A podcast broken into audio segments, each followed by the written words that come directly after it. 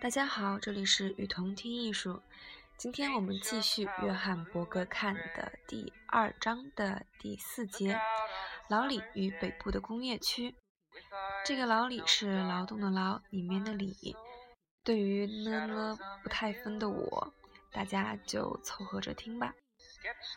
老李于1887年在曼彻斯特的郊区出生。他是个迷糊的小孩，从来没有通过任何考试。他之所以会去上美术学校，是因为除了这个，没有人相信他还能做别的什么。三十岁左右，他开始画周遭的工业景象，开始创作今天我们一眼就可以认出来的老李风格的画。他继续创作了二十年，并没有成名。然后，伦敦一位画商于偶然的机会。在一位农夫家里看到了他的一些作品，并且开始询问有关老李的一些事。伦敦的展览就这样排定了。当时是在一九三八年，老李的名声开始慢慢的在全国传播开来。起初，对他的作品最为赞赏的是其他艺术家，渐渐的，一般大众也开始欣赏他的作品。自一九四五年起。他开始获颁正式的荣誉头衔、荣誉学位、皇家学院院士、索尔福德式的自由勋章。然而，这些荣耀对他没有丝毫的影响。他仍然居住在曼彻斯特的近郊，仍是谦虚、与众不同、滑稽、离群所居。下面这一小段话是引自于梅文·利维的《老李传》。你知道，我从来就没能接受我还活着这个事实。所有的事都让我感到害怕、惊慌。从我最年轻的岁月开始便是这样。你知道，生命对我而言太沉重了。一九六四年，哈雷管弦乐团为了庆祝老李七十五岁大寿，举办了一场特别的演奏会，包括摩尔、巴斯摩尔。及希钦斯在内的几位艺术家都参加了这一活动，而且克拉克爵士还特别撰写了一篇评论文章。在这里，克拉克将老李比喻成诗人华兹华斯的作品里面的水质捡拾者。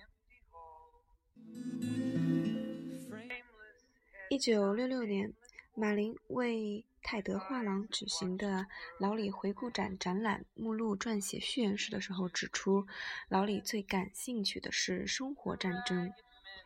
这是一场由长得不起眼、头脑简单的侏儒们所打的战争。他们在工作了一天之后，从工厂蜂拥而出，或者聚集在街上看人打架，在火车站月台度着，在第二次世界大战胜利纪念日时狂欢。观看船赛或者足足球赛，推着婴儿车，带着笨狗，沿着步行大道散步。在所有评论老李作品的评批评意见里，几乎都反映出这种对贫困阶级的眷顾，这种隐藏式的关爱。这种眷顾的倾向是一种自我防卫的方法。这种防卫并不是针对艺术家本身，而是针对其作品的主题。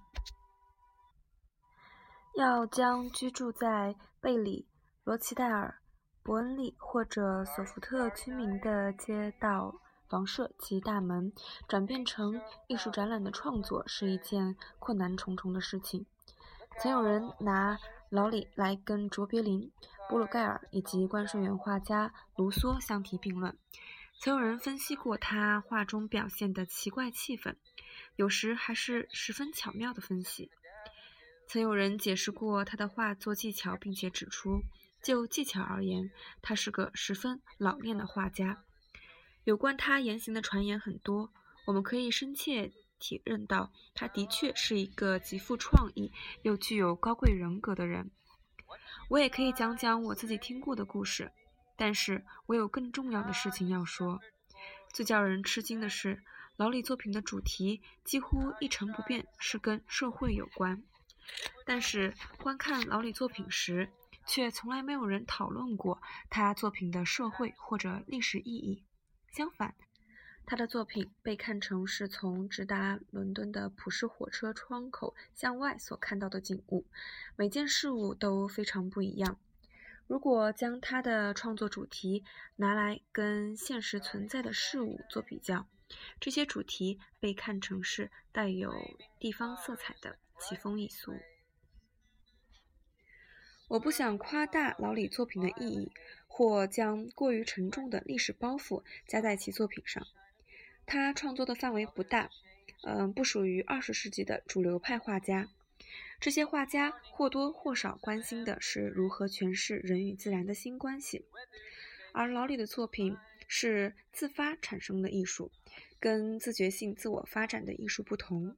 他的艺术是静止的，带有地方色彩的，而且是一再重复相同的主题。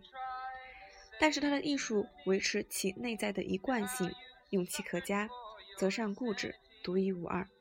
而且他的艺术创作与所受到的赞赏是具有深远意义的。也许我在这里应该强调的是，虽然老李不一定没有清楚的意图，但是在讨论他作品的意义时，必须撇开不谈他的意图。他说他不知道自己为什么创作，是灵感来找了他。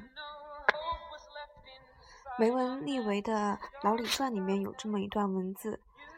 通常我开始作画时，心里没有特定想画的东西，作品就这样完成了，从无到有。当我画完左边的女人，刚离开画架，灵感便没了。我就是想不出来下一步要画什么。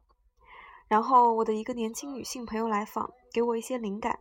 她会建议道：“你为什么不画一个面对你走过来的人？”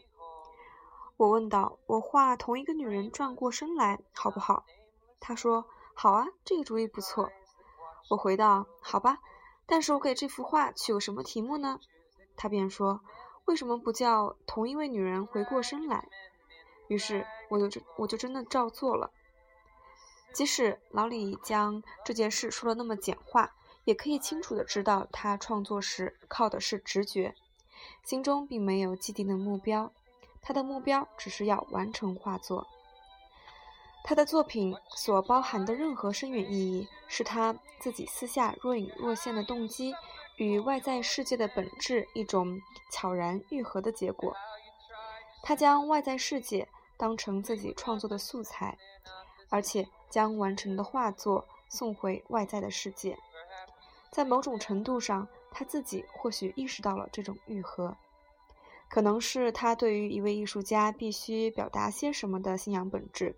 通过某种神秘的过程，在这里起了作用，但这并不意味着刻意去表达他作品所蕴含的意义。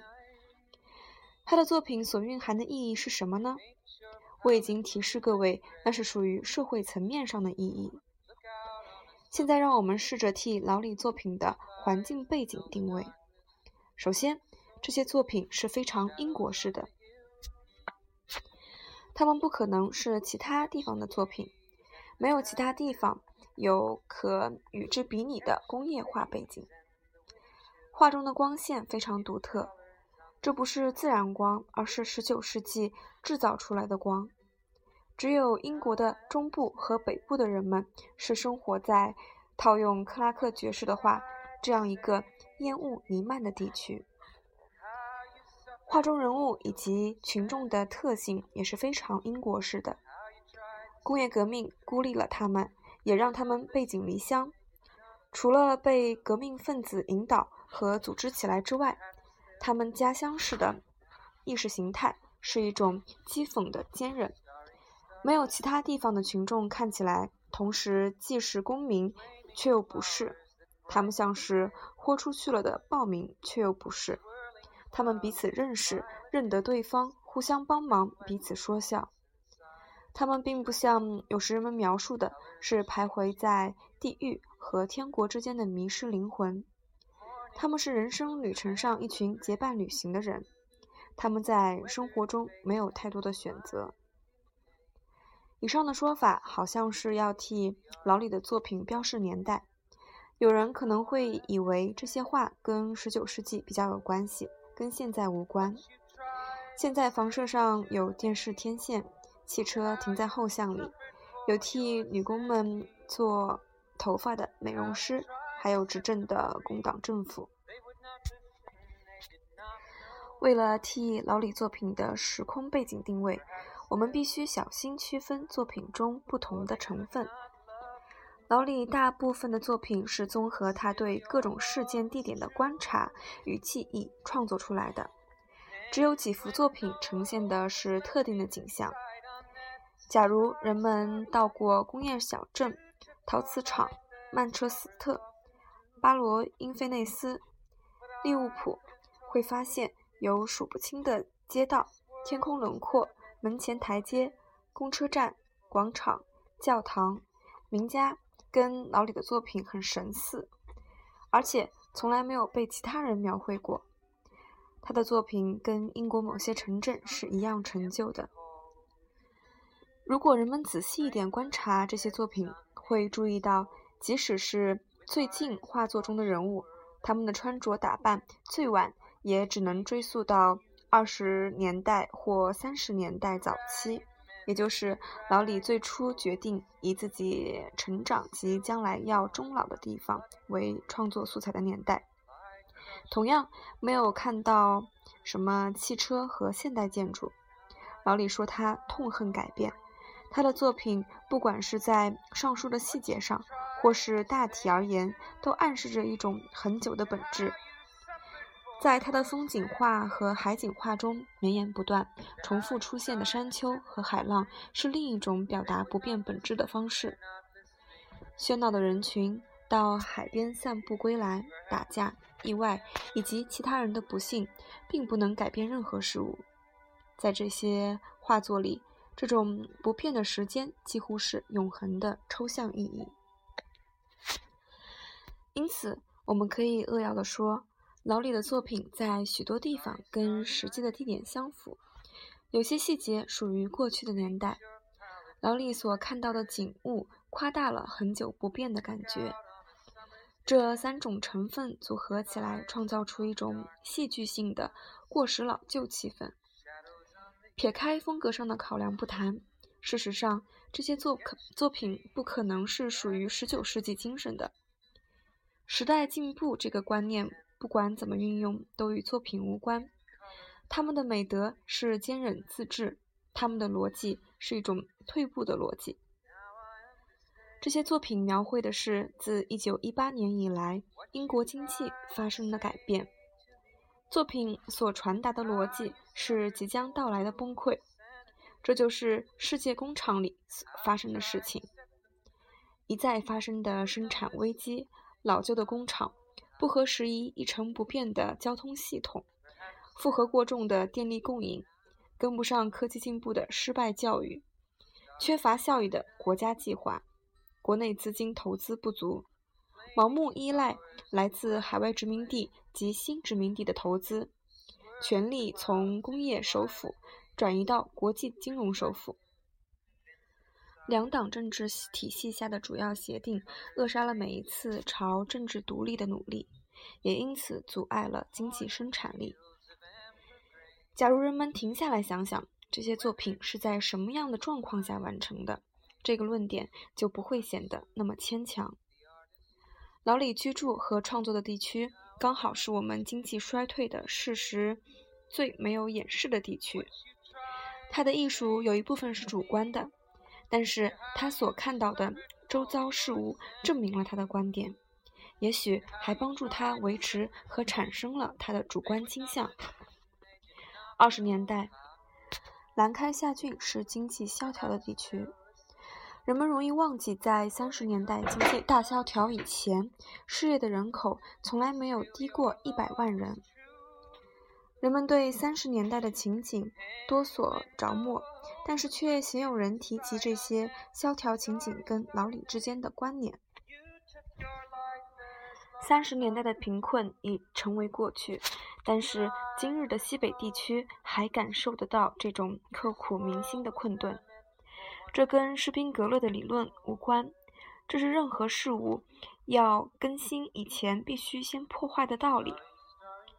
都市计划人员、投资人、教育家都知道这一点。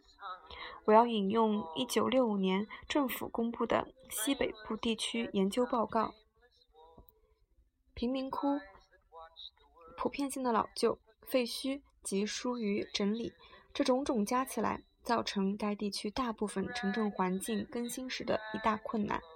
显而易见的是，这个难题不是两三年就可以解决的。要问的问题是。在十到十五年内，是否可以完成最艰难的更新工作部分？或者在进入下个世纪时，南开下郡还在工业革命的遗害下挣扎？在不同的层次上，许多投票人也知道这一点。他们总是支持工党，相信会有另一个可选择的计划。现在，他们看到在三十五年之后，威尔逊。和麦克唐纳扮演着同样的角色，并且放弃了其他选择的可能性。未来的历史学家将引证老李的作品来表达以及说明英国资本主义自第一次世界大战以来的工业及经济上的衰败。当然，老李不只是如这些遥远的词汇所描述的。他是位关心孤寂、关心某种气质的艺术家，有点像贝克特的气质，那种沉思时间无意义的消逝的气质。这位艺术家发现了独特的方式来描绘穿着廉价衣物的贫苦大众的特点：从地上升起的湿气感觉，暴露在烟雾里物体表面的变化，以及烟雾模糊了距离感。每个人可以拥有自己一小部分的视野，自成一个小世界。老李说道：“我最珍惜的三个记录是：我从未出国，从来没有装过电话，以及从来没有开过汽车。”他是一位非常眷恋故乡的人，可由特定地区和时代的特点来推知他作品里的每样东西。我曾尝试着去定义这个画家的特色。假设老李是个更了不起的艺术家，他的作品里应该会有更多的个人色彩。他的天真也许像个隐藏自己经验的借口。那么，要企图找寻历史性或地理性的区域特色就愈发困难了，因为人们的情感总是比环境更要具有普遍性。他是个抑制自我的画家他本能地做出了正确的选择。他选择记录历史。一九六六年。What you tried to say to me